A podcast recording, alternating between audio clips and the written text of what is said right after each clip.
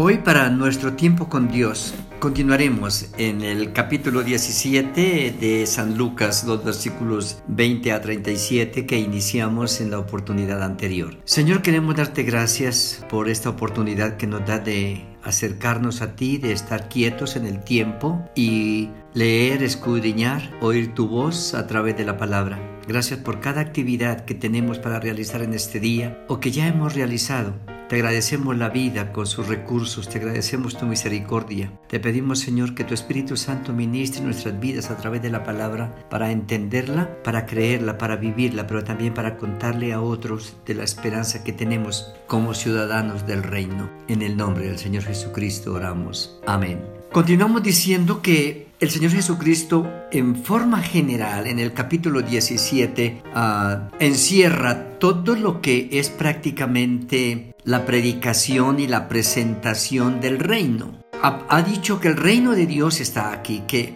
los fariseos preguntan, bueno, ¿y cuándo vendrá el reino? Él dice, el reino está aquí, y en este momento el rey del reino está aquí también. Pero tengan claridad de que en medio del quehacer de la historia secular, el reino de Dios está haciendo su propia historia. Y no es un reino parecido a los reinos políticos, ni es un movimiento religioso parecido a ningún movimiento religioso, ni es un movimiento social parecido a cualquier movimiento social. Lo que está diciendo es, es algo exclusivo, único, particular, diferente, porque es un estilo de vida enmarcado por los principios de un nuevo nacimiento, por los principios de una nueva familia a la que somos vinculados y por los principios de una nueva ciudadanía del reino al que ahora pertenecemos. Y estos ciudadanos son reclutados por la gracia y la misericordia de Dios a través del mensaje del reino de todos los sectores políticos, sociales, económicos, académicos, religiosos. Todos ahí tienen la oportunidad de venir a formar parte del reino de Dios. Por eso ese reino permanece cuando los reinos del mundo terminen su tiempo. Y él les dice, así como el reino tiene un comienzo y una oportunidad y una posibilidad, un día ese mismo reino cerrará las puertas y las oportunidades terminarán. Y deja varias cosas claras. Primero, para ustedes que están en este momento a quienes les está hablando, a los líderes religiosos y políticos, a su equipo de trabajo, o sea, los discípulos, y a las multitudes que lo están siguiendo, les aclara que el reino de Dios está aquí. Un reino de vida al resucitar los muertos, al sanar al enfermo. Un reino de igualdad al estar ahí el rico, el pobre, el publicano y el pecador, el enfermo, el desplazado, el desvalido. Todos tienen la misma oportunidad y las virtudes del reino son para todos. Pero también está ah, diciéndoles que en este momento ellos gozan de una bendición especial y particular, es que el reino está aquí y el rey también. Por lo tanto, tengan esa claridad, porque él dice, llegará el día en que muchos desearán ver esto y no lo verán. Claro, porque él un día se iba a ir.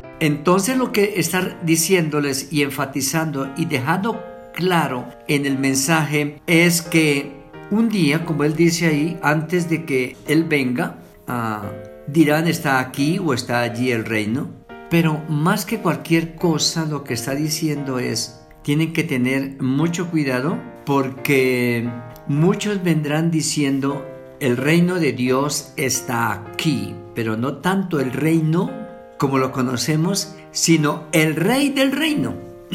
Ese evento es único. A partir de este momento él dice, el rey del reino será perseguido, será maltratado, será desechado, versículo 25, por esta generación, será perseguido y muerto. Es la manera de poder culminar su tarea para concretar y consolidar el reino es a través de la muerte redentora, la resurrección y la exaltación del rey.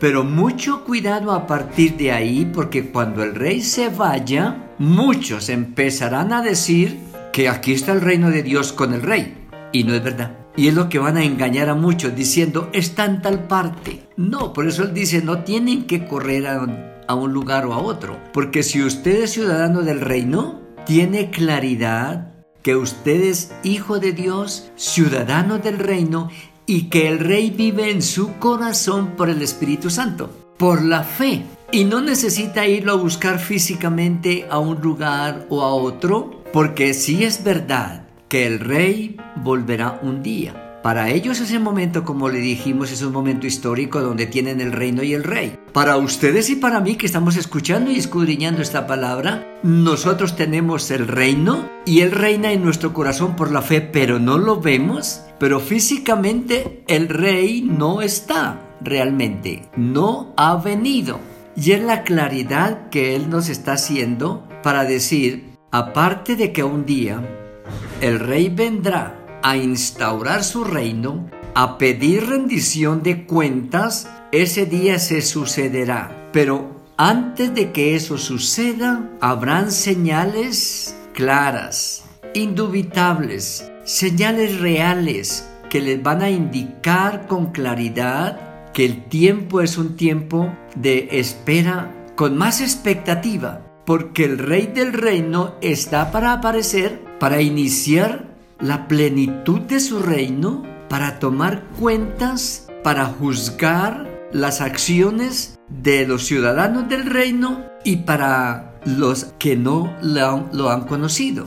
Los ciudadanos del reino tenemos la seguridad en nuestro Rey y por lo tanto lo que nos llama es a ser mayordomos fieles, pero al resto del mundo les tomará cuentas de todas las cosas que les entregó y el por qué no tomaron con seriedad su reino ni tampoco su retorno para la rendición de cuentas. El, versículo 25 nos habla de que Él tiene que morir, entregar su vida y ascender. Del versículo 26 en adelante que continuaremos en nuestro próximo tiempo, estaremos viendo para que ellos y nosotros y los que vengan después de nosotros, si el reino ha venido todavía, podamos leer los tiempos y mirar con claridad las cosas que se sucederán como indicios ciertos de que el rey está para venir. Mientras tanto, no tienen que ir de aquí para allá buscando en un lugar, porque los que tenemos al Rey en el corazón estamos